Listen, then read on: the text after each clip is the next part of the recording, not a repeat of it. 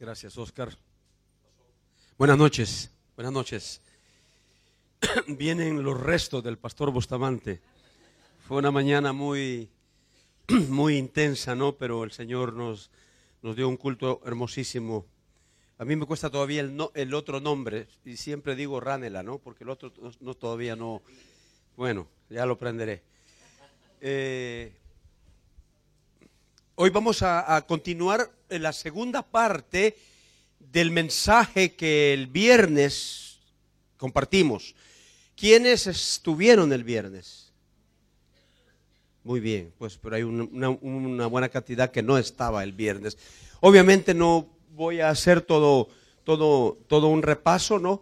Pero antes de compartir eso, eh, quiero decir esto. Todo esto comienza cuando venimos a Cristo el privilegio de poder dirigirnos a Dios a través de la oración, que es un recurso poderoso que solamente le es otorgado a los hijos de Dios, tiene que comenzar por tener al Señor Jesucristo en nuestro corazón, habiéndolo reconocido como nuestro Salvador personal y el Señor de nuestra vida. Eso es lo que nos da acceso a lo que en esta noche estoy o, o continuaré hablando como es el enorme privilegio que tenemos de acceder directamente al trono de su maravillosa gracia. Si quisiéramos tener, es parte del resumen, una entrevista con el presidente Macri, porque queremos solicitarle algo, creo yo que sería algo imposible, a menos que tengamos algunas conexiones muy especiales. El presidente Obama eh, ahora está en Cuba y viene, creo que el próximo miércoles. Pues yo quiero saludarlo, quiero tener una entrevista con él. Es imposible, no me dejarían ni llegar ni, ni, ni, ni, ni a 20 calles, ¿no? Porque son personajes, ¿no? En cierta manera inaccesibles, ¿no? Pero cuando hablamos del rey del universo, de Dios, podemos entrar directamente, dice la escritura, a su presencia. No necesitas audiencia. En cualquier momento, en cualquier necesidad, en cualquier condición, tenemos el privilegio, los que tenemos a Jesús en nuestro corazón, la autorización para acudir directamente al trono de su gracia. Mal haríamos o tiempo estaríamos desperdiciando si teniendo tan enorme privilegio, tan enorme facultad de, ver cosas sobrenaturales, no nos convertimos en hombres y mujeres de oración. Como les decía, una oración que va más allá del hecho de orar eh, por los alimentos, una oración que va mucho más allá de orar por la ofrenda, un nivel de oración que va mucho más allá de orar por un cumpleaños, que es bueno, es bueno, pero estamos hablando de un nivel superior de oración al que Dios nos invita a todos, porque la invitación es a todos. Pedid y se os dará, buscad y hallaréis, tocad y abriréis. Y eso es para todos los que tienen a Jesús en su corazón como su Señor y como su Salvador. Eh, Ivana me, va a ayudar esta noche también y solo eh, podemos apagar acá para eh, al inicio, hija. Eh, muy bien. De esto comenzamos a hablar el viernes. Me permiten quitarme las vestiduras ungidas.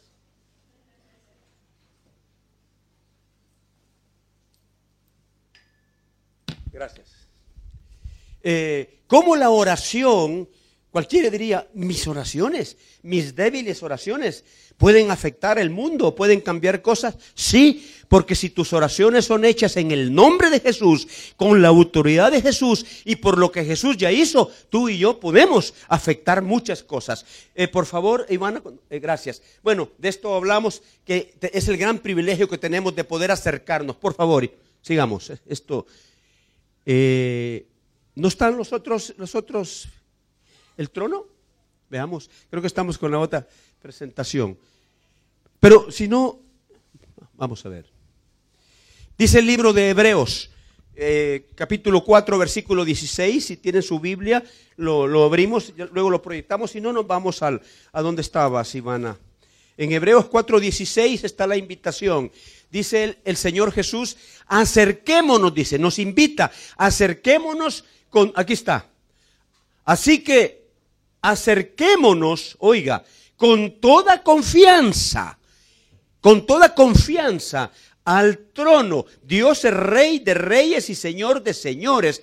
Y nosotros podemos acudir directamente al trono porque el intermediario, que es Jesús, ya nos dio esa autorización. Eh, con toda confianza al trono de la gracia y allí en el trono recibiremos su misericordia y encontraremos la gracia que nos ayudará cuando más lo necesitemos. Dice que podemos acudir en todo momento uh, delante de Él para clamar, para pedir, para solicitar, ¿sí? Con toda confianza delante de nuestro Padre que está con los brazos abiertos para oír tu oración o mi oración. Ahora, de, dentro de este privilegio enorme que tenemos de acercarnos al trono, eh, voy a hablar de dos o tres elementos más esta noche. Por favor. Ya hablamos de, eh, bueno, eh, sigamos porque esto ya lo vimos. Hablamos de que podemos mover montañas, de que podemos colaborar con Dios y ahora voy a entrar a esto. Voy a tratar de leer para ubicarme más en estas notas. Uno de los privilegios que tenemos de poder acercarnos al trono, estamos ubicados, podemos acercarnos al trono, ¿sí? porque somos invitados. Otro de los privilegios que tenemos es que al entrar al trono, en esa oración de otra dimensión, nosotros podemos resistir y a través de la oración derrotar a Satanás. Ahora, Satanás es el archienemigo de Dios y de nosotros y de toda la raza humana. Vuestro adversario, el diablo, la palabra diablo quiere decir adversario. Dice la escritura, anda como un león rugiente. ¿Recuerdan este texto? Buscando a quien devorar. Los leones cuando ven a, una, un animal alejado de la, de la manada, pues tienen muchísima más facultad o facilidad de destruirlo. Pero él anda como un león rugiente buscando a quien devorar. Ahora, ¿saben cuál es el bocado favorito del enemigo de Dios y de nosotros? Pues nosotros. La iglesia misma es el bocado favorito. Ahora, él anda como un león rugiente, pero lo que estoy diciendo lo dice la escritura. Está en Primera de Pedro capítulo 5 versículo 8 y 9. Eh, pero también dice esto, a ese que anda como león rugiente buscando destrozarnos, si pudiera matarnos nos mataría. Dice la escritura que él ha venido para matar, hurtar y destruir. si pudiera matarnos físicamente lo haría. Si pudiera destruir nuestros matrimonios, nuestra vida, eh, eh, eh, robar la felicidad del hogar, de nuestra relación con los hijos, lo hace. Quiere hacerlo. Pero dice, al cual dice resistir, la misma palabra dice, eso de que lo podemos resistir, lo dice la palabra, al cual a ese archienemigo lo podemos resistir, dice, firmes en la fe. Lo podemos resistir firmes en la fe. Es un enemigo, pero Dios nos da recursos también para resistirlos. Satanás, él es el maestro, estratega que mueve todo el mal que hay en el mundo. Todo lo que estamos viendo en el mundo eh, corrompido, alejado de Dios, todo lo que está sucediendo, las matanzas, los genocidios, las persecuciones, los gobernantes corruptos, el crimen organizado, el, narcotráfico, eh, la pornografía, eh, todo el odio que hay, la, xenofobia que se está dando, odio de razas. ¿Quién está detrás de todo eso? El estratega de, crear resentimiento, odio, envidia en los seres humanos es Satanás. Él está detrás de todo eso. Él es el, estratega eh, que mueve todo el mal que hay en el mundo. Hace poco, quizás te has hecho esta pregunta en alguna vez.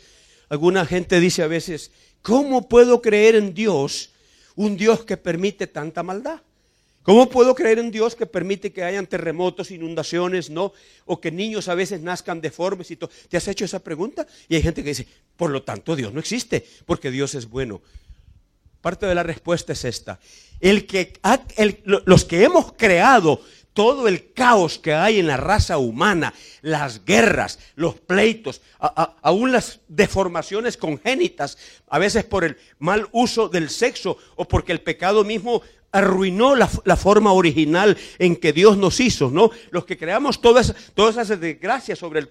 Hemos cambiado el efecto, el, el, el cambio climático del, del, planeta. Nos, el, ser humano lo, lo, lo, lo, ha contaminado. Hoy estaba escuchando en la radio la cantidad, no sé cuántos miles y miles de toneladas de desperdicio, de basura, eh, son consumidas diariamente en la ciudad de Buenos Aires y, tienen que buscar, ya no, ya no encuentran lugares donde, donde enterrar todo eso. Los mayores contaminadores, deformadores de todo el orden que Dios puso, somos nosotros.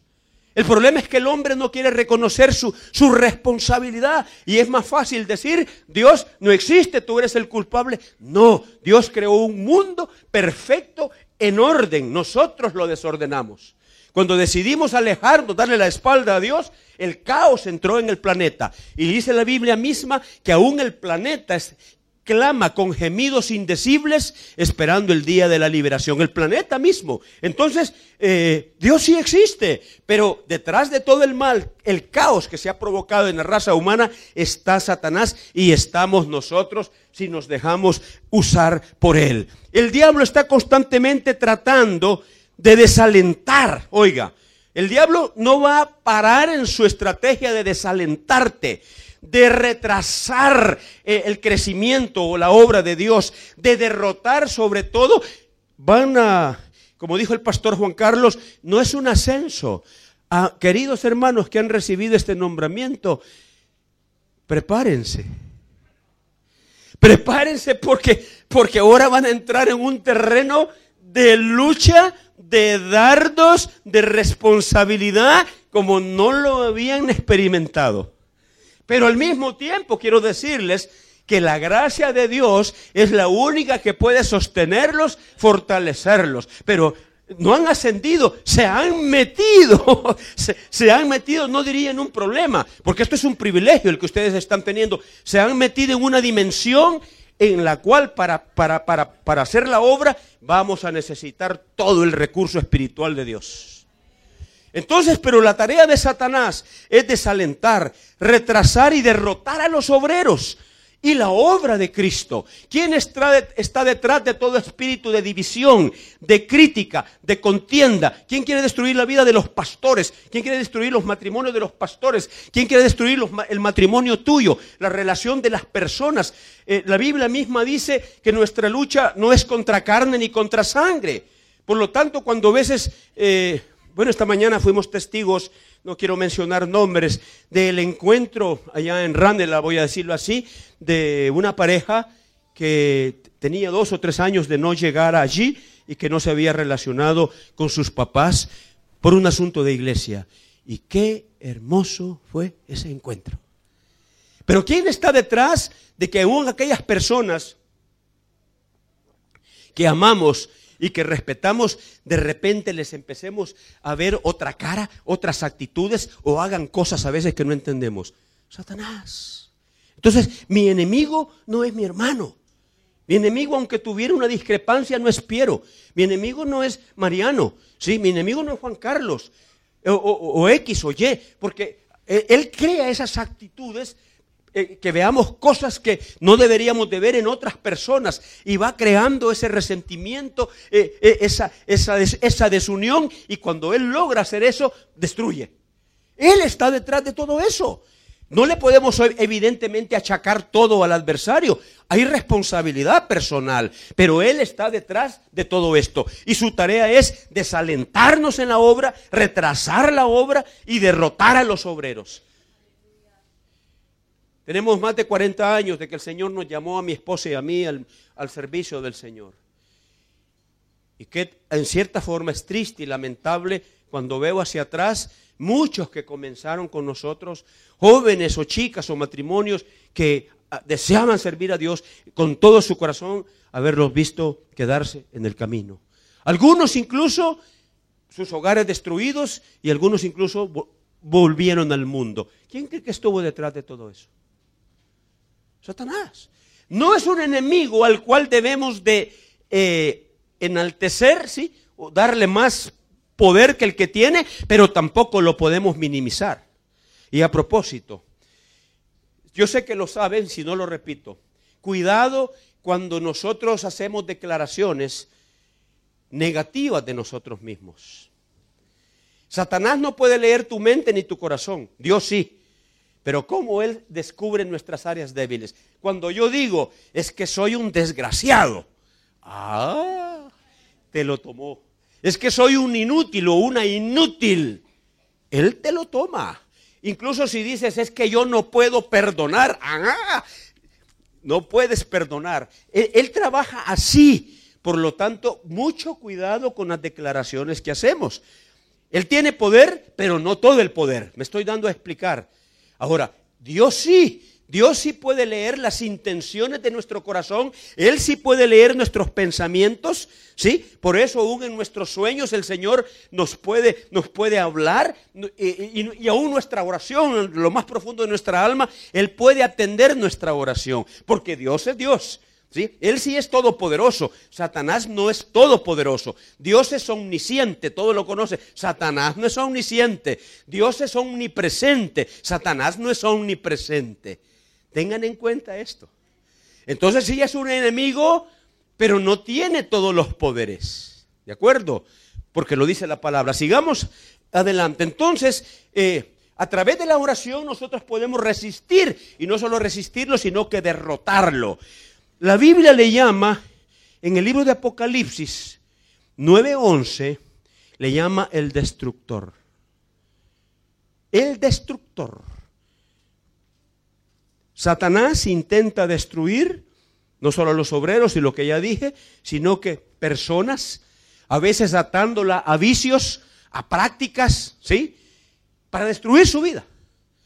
¿Cuántas veces he hablado con gente que dice que, pastor, no puedo dejar la bebida, no puedo dejar la droga, no puedo dejar el sexo ilícito, no puedo dejar la pornografía? Te quiere destruir.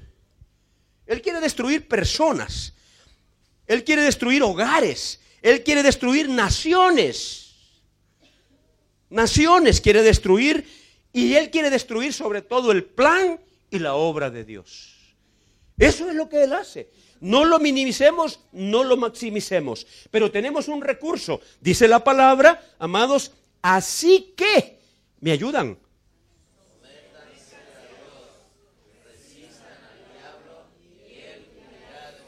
Lo dice la escritura. Cuidado. He oído a veces iglesias, tal vez no con mala intención, sino que desconocimiento de la escritura, donde el pastor o alguien dice, combatamos a Satanás, y lo empiezan hasta a insultar. Diablo desgraciado, ven para acá. No, no, no, no, no. No es en nuestra fuerza. Es de resistirlo y él huirá de nosotros. Dice la escritura, Efesios 6, 18, por favor me ayudan.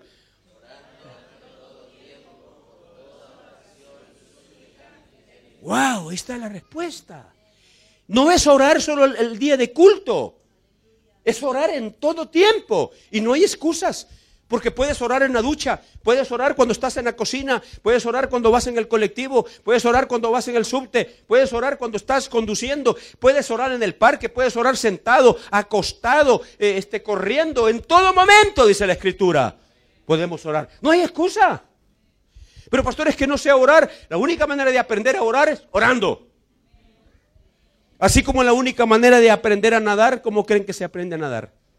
Nadando.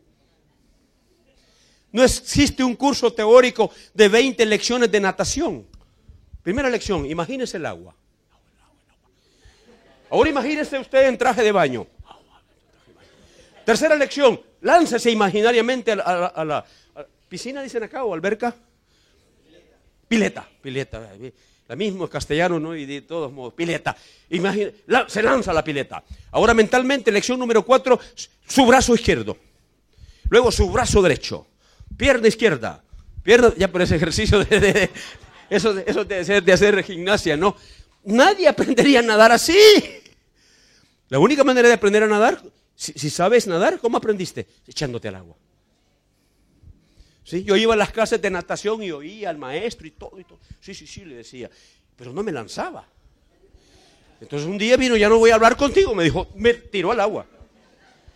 Y ahí aprendí mi lección. Pues se aprende a orar orando. Orando. Y puedes decir, pero pastor, mi oración es tan, tan pequeña, tan débil. Dios escucha la oración de todo corazón que con humildad se acerca y con sencillez le pide. Ahora, si ya has tenido crecimiento en el conocimiento de la palabra, el Señor te va a demandar más. Porque es mejor orar cuando conoces la palabra. Cuando tomas una palabra y la haces como una promesa, entonces hay más autoridad. Eso es lo que dice la escritura. Bien, podemos enfrentarlo, sí, orando en tiempo con toda oración y súplica en el Espíritu. Resistid al diablo, dice Santiago, o sea que lo dicen varios pasajes de la escritura. Resistidlo y huirá de vosotros.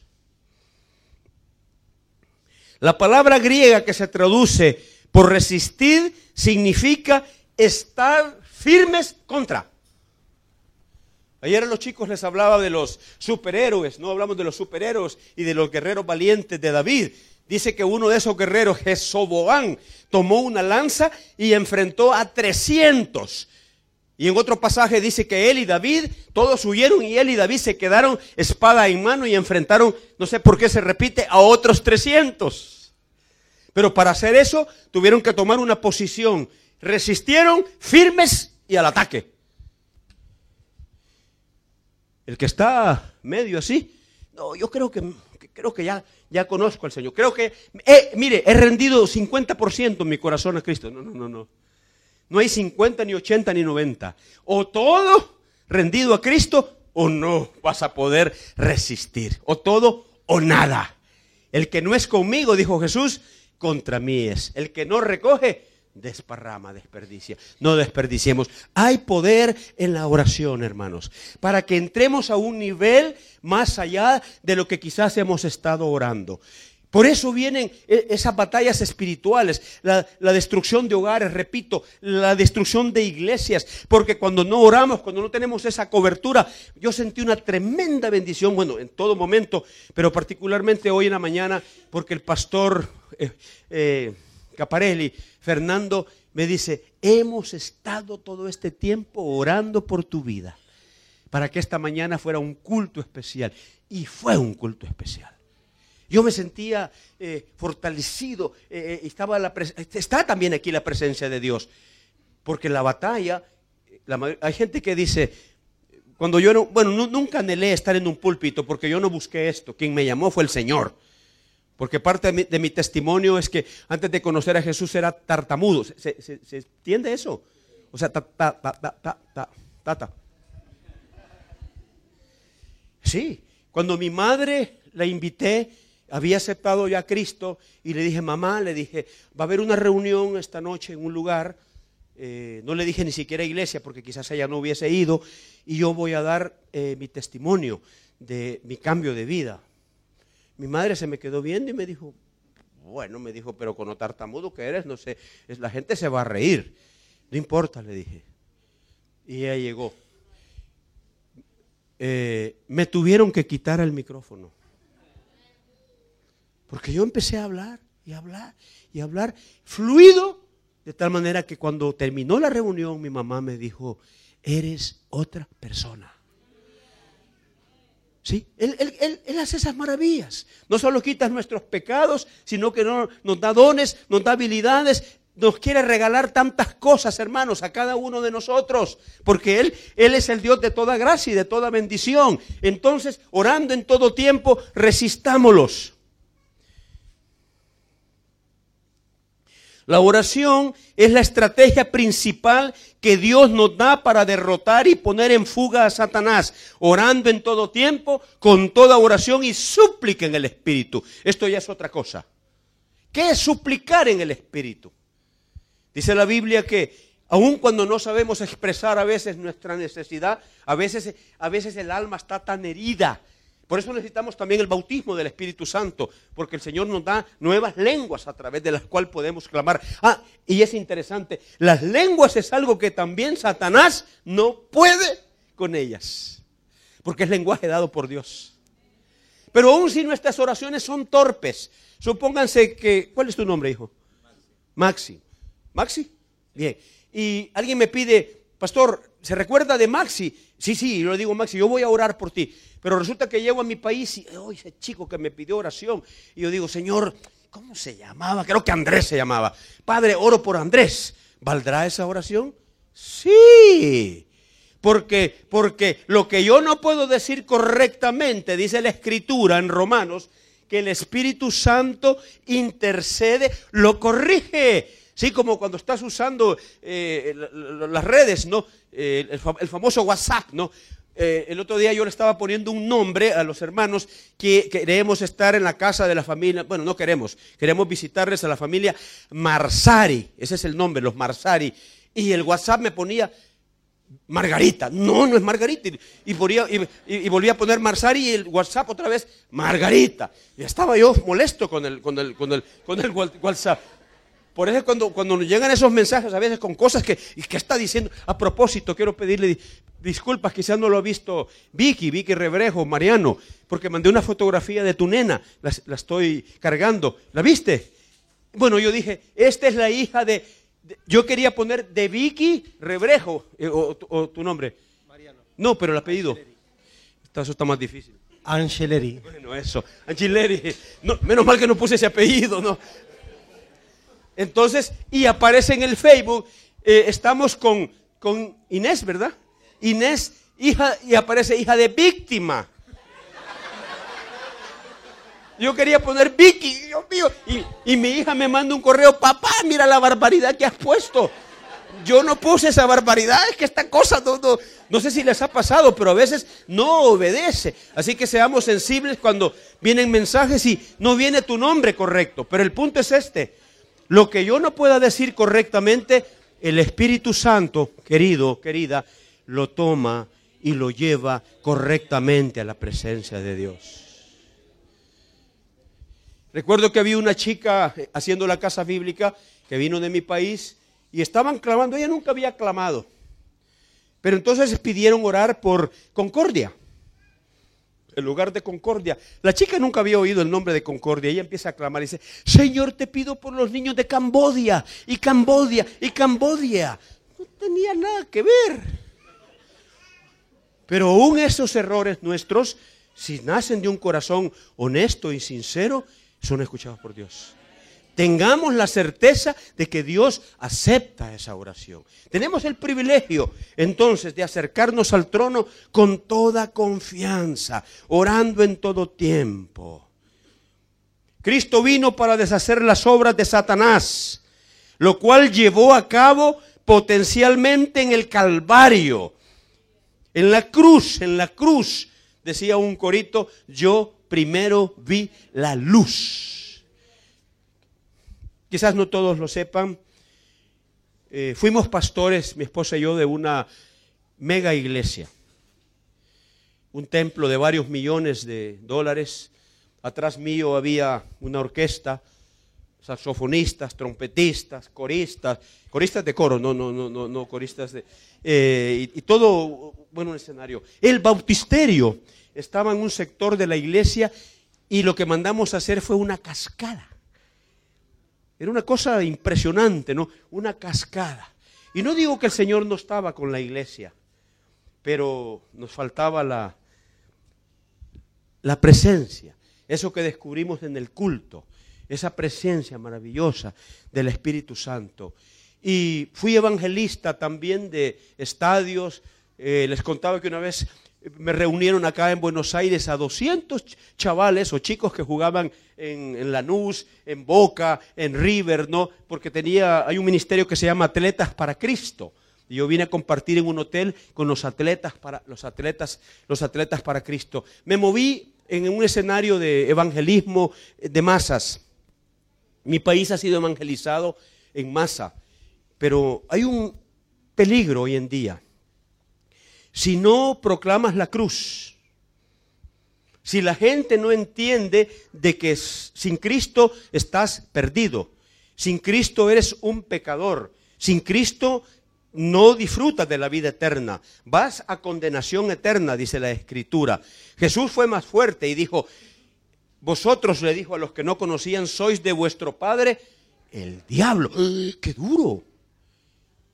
Pero lamentablemente no podemos cambiar ese mensaje ni evadir la cruz.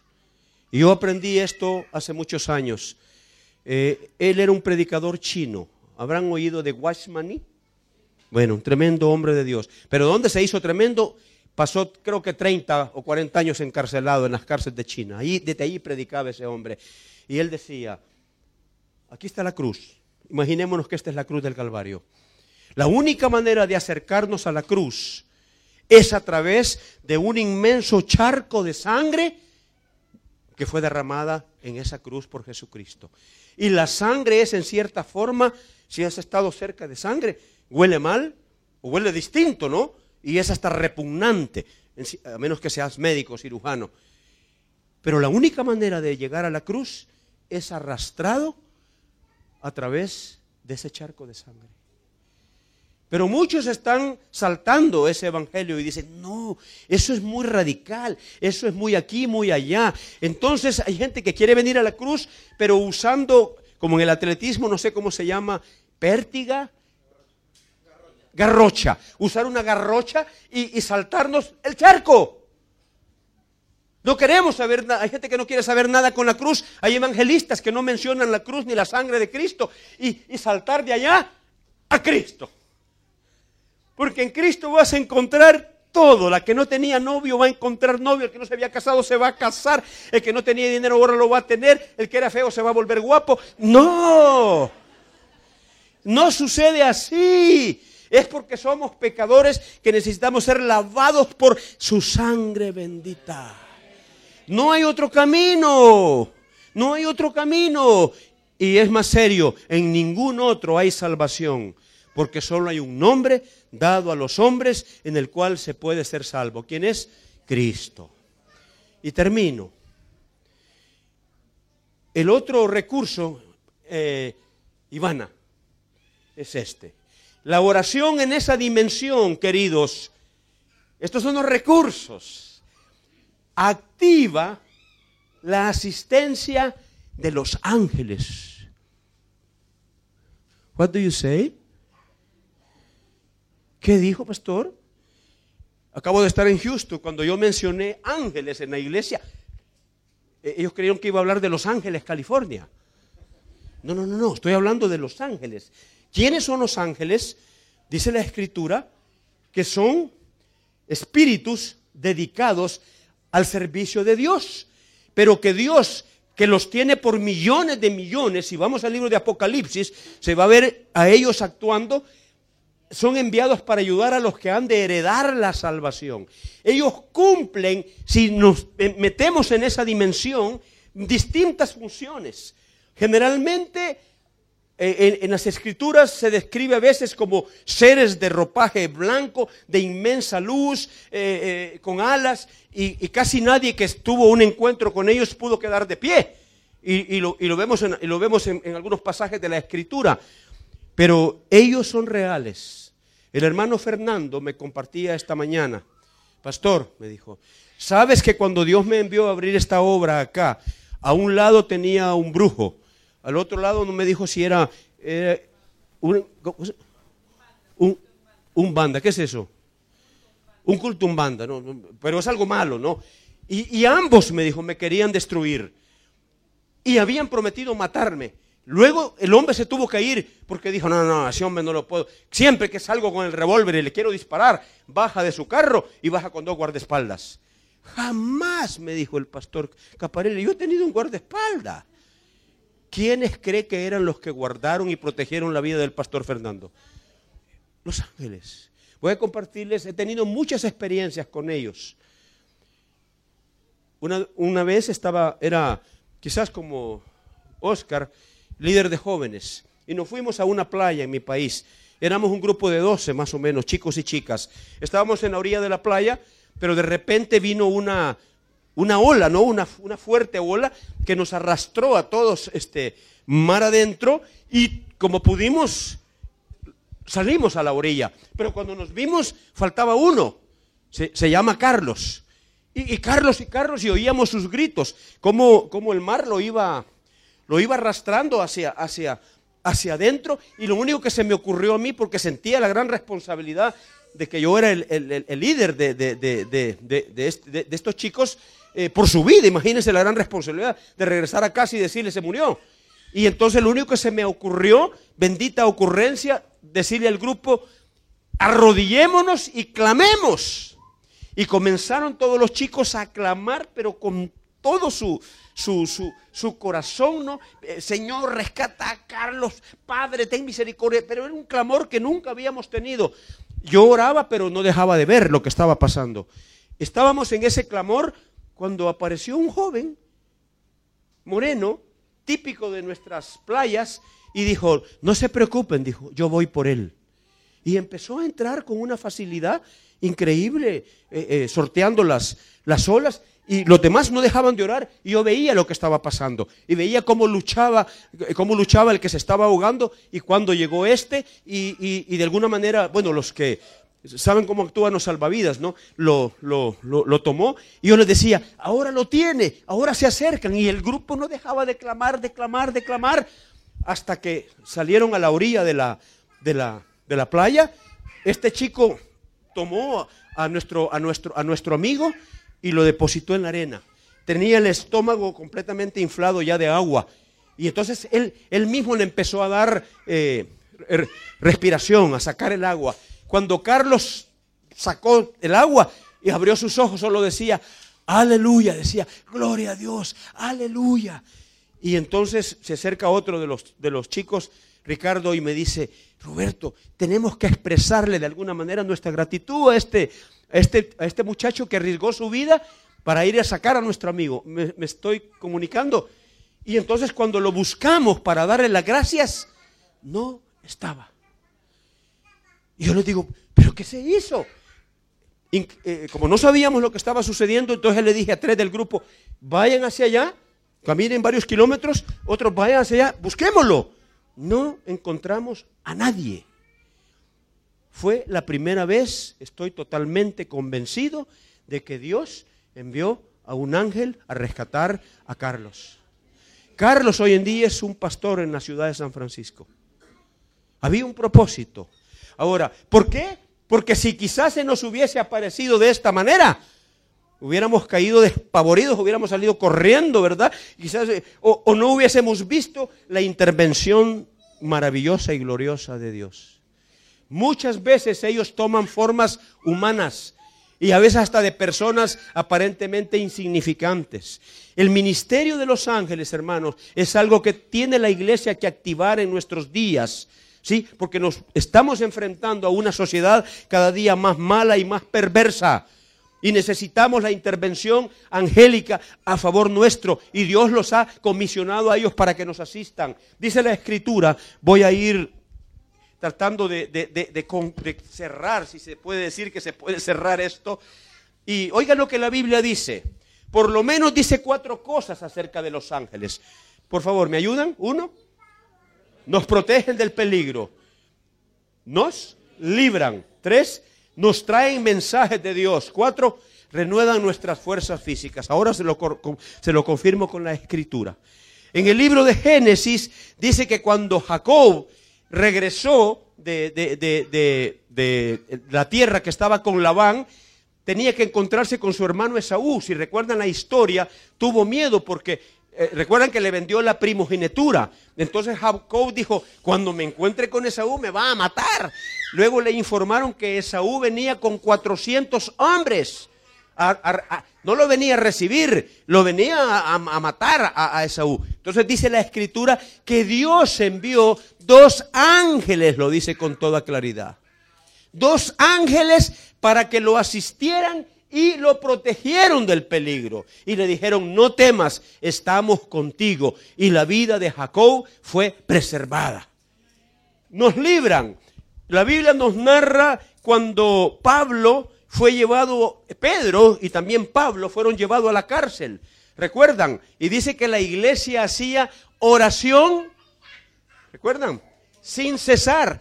Clamaban por la vida de Pedro que fuese liberado de la, de, la cárcel. Y dice la escritura, el relato, que fue enviado un ángel, dice, a la cárcel, le habló a Pedro, le quitó las, las, las, le quitó las cadenas y le dijo, Pedro, vístete, ciñete tu ropa y salgamos de aquí.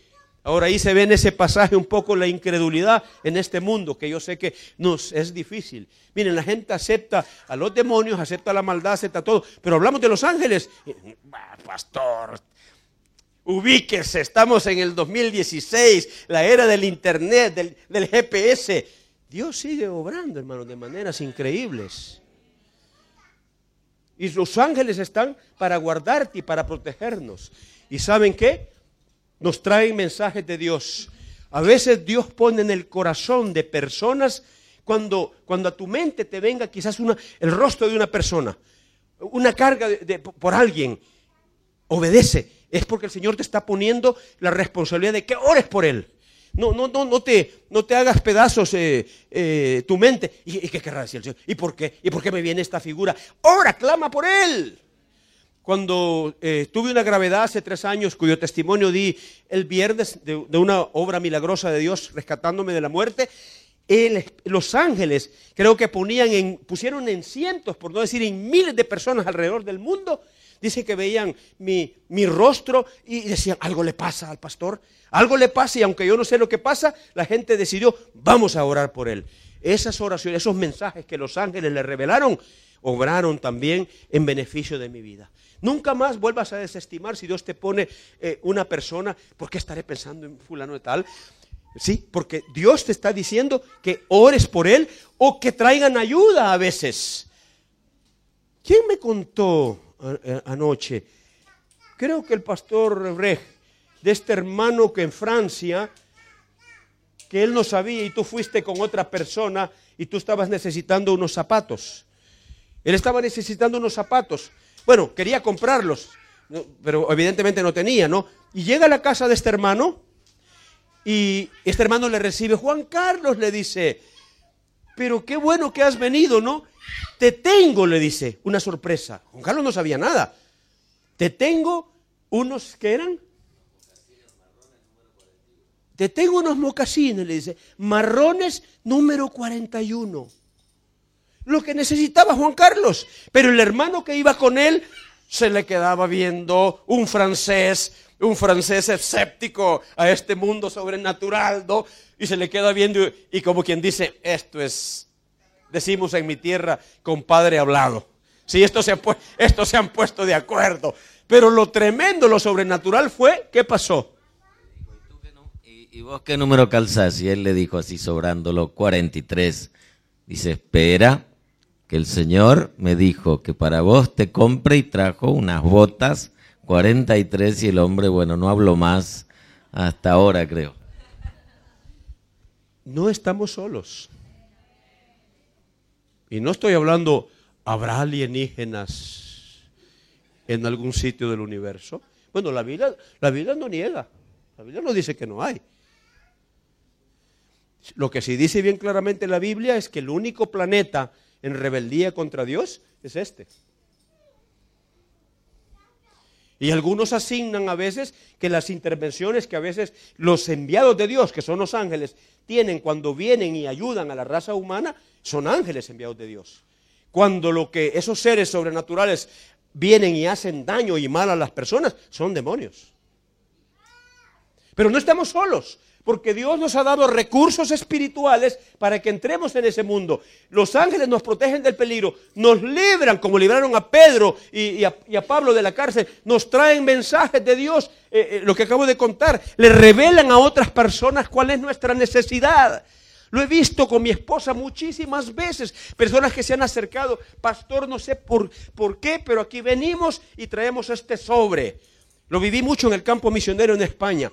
Y una vez desde Escocia, ¿no? Me llega una carta de Escocia. En la época que habían todavía se enviaban por cartas. Y, pero yo, no conozco a nadie en Escocia. Y abro el sobre y venía, no sé si era el equivalente a 300 euros o algo así, que era justo lo que necesitábamos para pagar el piso. Yo no conocía a nadie en Escocia. Luego supe que sin nosotros saberlo, su hija, que era una chica de esa iglesia escocesa, tuvo un encuentro con nosotros que trabajábamos con jóvenes. La chica andaba alejada de los caminos del Señor. nos conocimos, se comprometió de nuevo con el Señor y lo que le regresó a esta familia a Escocia fue una hija nueva. Y entonces dijeron, le, le, preguntaron cuál era la historia y ella les contó. Y esta familia, como en un gesto de gratitud, dijo, vamos a enviar este dinero a esos misioneros. Así obra Dios. Si mi padre y mi madre me dejase, y la Biblia dice, el ángel del Señor acampa alrededor de los que le temen y los defiende. No están solo, hermano. No está sola, hermana. Ellos intervienen. Lo que pasa es que vivimos en un mundo tan material, ¿sí? Que no nos damos el lugar de entrar en esa dimensión del Espíritu. Y ellos están agradados esta noche de lo que estamos hablando. Porque Dios los ha enviado. Están en alabanza.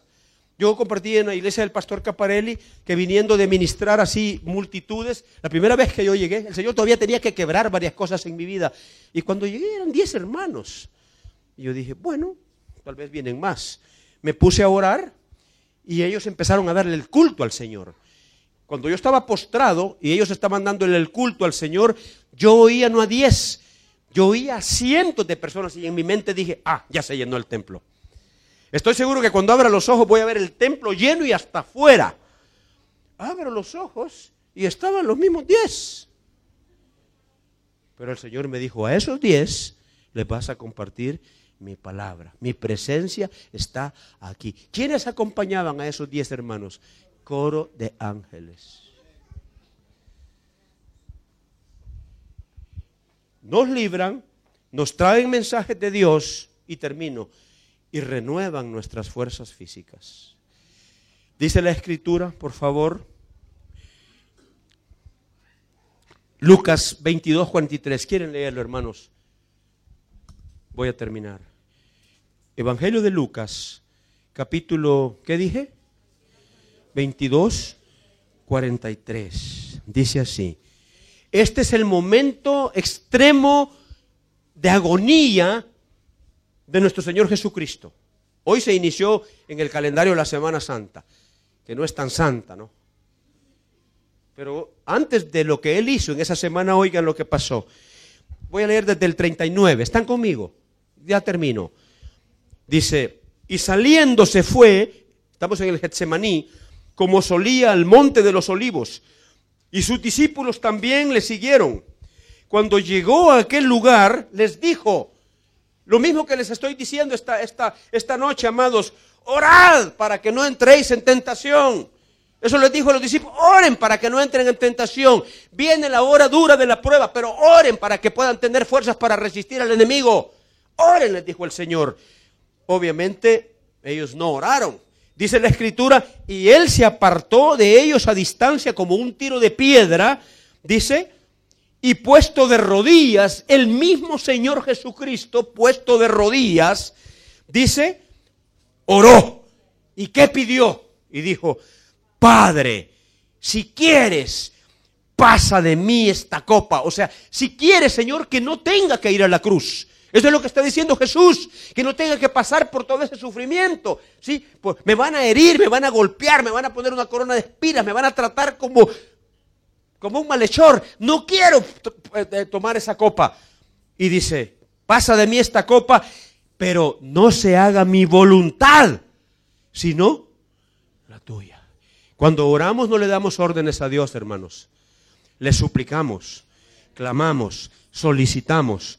El soberano de cómo dar la respuesta es Él. Pero vean, y entonces dice, termino, se le apareció un ángel, aquí está, lo dice la escritura. Un ser sobrenatural se le apareció un ángel del cielo. Ayúdeme. ¿Qué dice? ¿Qué dice? A ver, hermanos, que nada los distraiga. Que nada los distraiga. Porque esto es importantísimo en este momento. ¿Sí? Que nada los distraiga.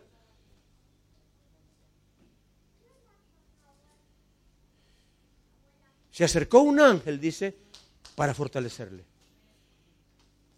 Y ahí lo que el Señor Jesús recibió fue fuerzas. Fuerzas.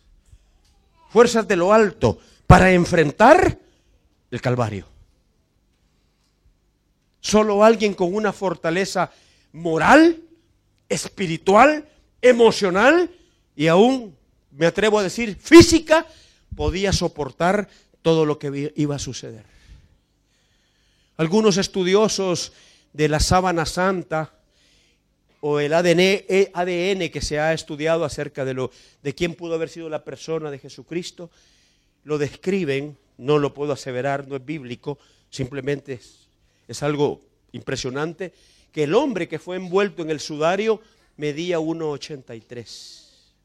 ¿Quién mide 1,83 acá? Quizás Mateo. ¿O, Matt, eres? What's your name? Mateo. Eh, ¿Cuánto mides? ¿Tu estatura? Sería 1,96. Todavía está más alto. Alguien que mide 1,83 por acá.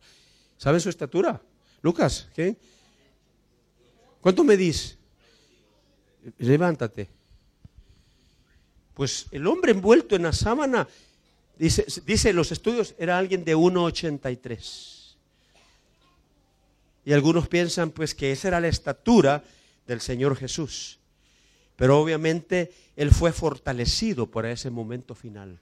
Porque todo lo que Él sufrió, un hombre común y corriente, no lo hubiese podido soportar. Al fin y al cabo, gracias, que los hombres no lo mataron, que nos quede muy claro. A mí, dijo el Señor, nadie me quita la vida. Yo he decidido ponerla en sacrificio por todos. Cristo murió por ti, por ti, por vos, por vos, por vos, por vos. Rechazar el enorme sacrificio que hizo alguien que no le hizo mal a nadie Dice la Biblia que cuando Jesús estuvo en la tierra, solo anduvo haciendo bienes. Amó a los niños, a las mujeres adúlteras, a los leprosos, a los rechazados de la sociedad, les abrió los brazos y les dijo, vengan a mí todos los que se sientan cargados y trabajados, yo los voy a hacer descansar. Aquella mujer que había tenido siete maridos, la querían apedrear, él no la rechazó. Eso sí le dijo, vete y no peques más. Esos brazos están abiertos esta noche. Y ese que tenía el poder como para que en la cruz, siendo el rey del universo, teniendo a, su orden cientos o miles o millones de ángeles, pudo con un chasquido haber pedido, Padre, envíame diez mil ángeles, un millón de ángeles, y termina con mis enemigos, no lo hizo. Y no lo hizo porque era necesario que fuese a la cruz y en la cruz ofrendó su vida. ¿Para qué? Para que tú y yo tengamos vida y vida eterna. Amén. En la cruz, en la cruz, yo primero vi la luz. Y Jesús sigue salvando, perdonando y transformando. Y quiero decir al final, yo nunca no, nací cristiano. Me convertí a los 25 años. En una, estudiaba en una universidad jesuita me consideraba un, no un ateo, pero sí un agnóstico. ¿sí? O sea, me costaba creer en Dios. Y alguien me desafió un día a estudiar la figura histórica de Jesús de Nazaret. No había internet, me metí a la biblioteca a estudiar todos los libros que podía acerca de la figura histórica de Jesús de Nazaret, porque yo no creía ni siquiera que había existido históricamente. Y en el camino de estudiar eso descubrí que el calendario y parte del mundo ha cambiado porque hoy en día vivimos 2016 después de Cristo. Si este personaje fue, ¿por qué no, no vivimos dos mil años después de Napoleón o de César o de Calígula o de, de Sansón o de lo que usted quiera?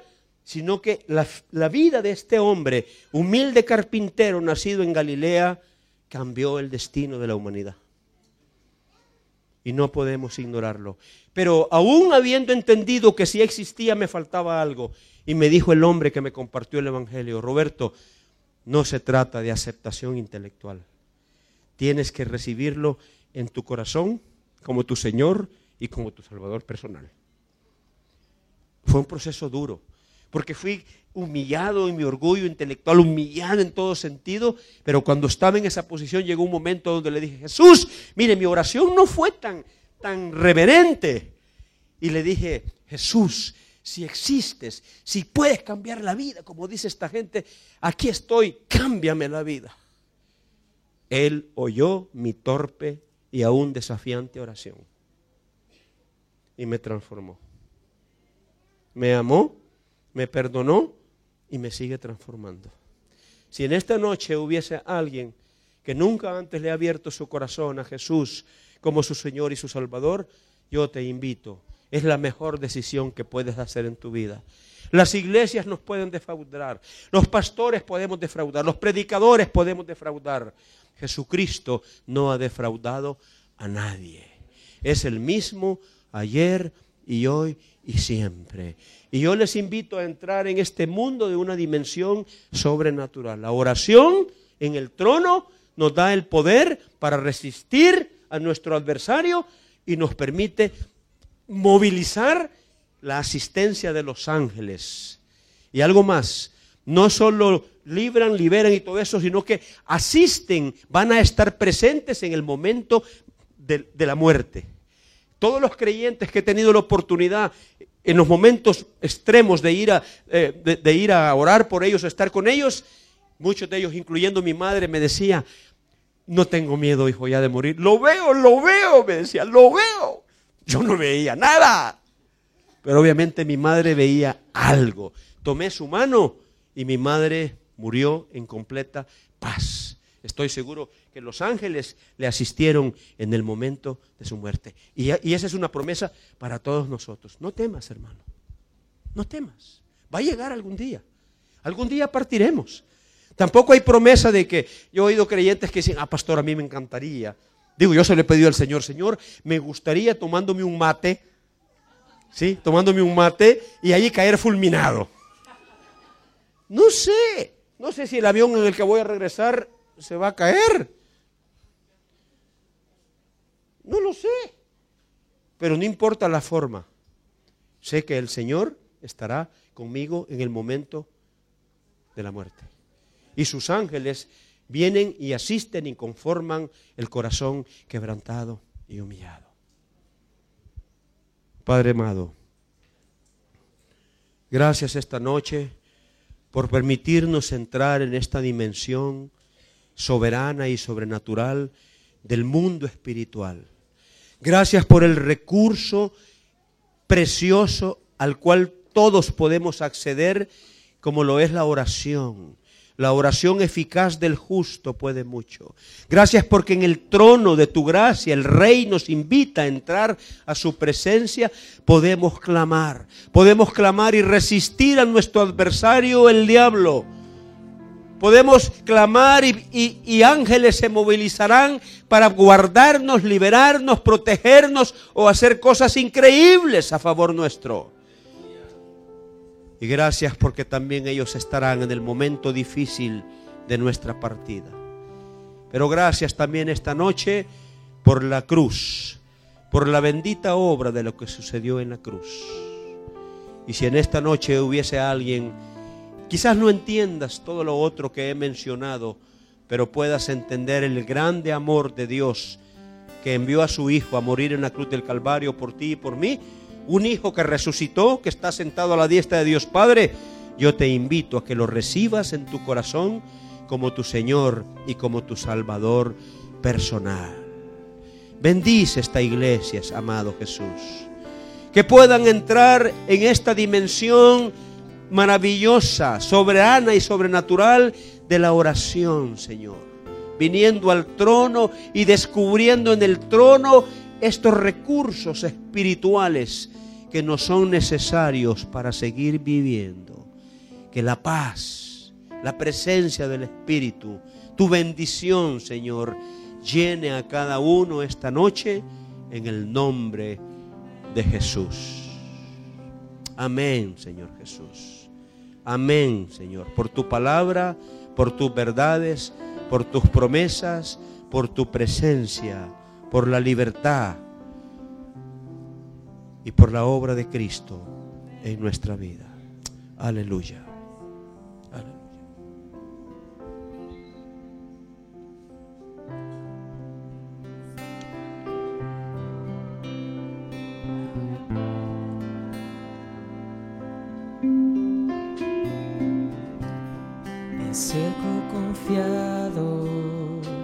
Hasta el trono celestial. Abriste el camino y ahora puedo entrar. Me acerco confiado hasta el trono celestial por la sangre preciosa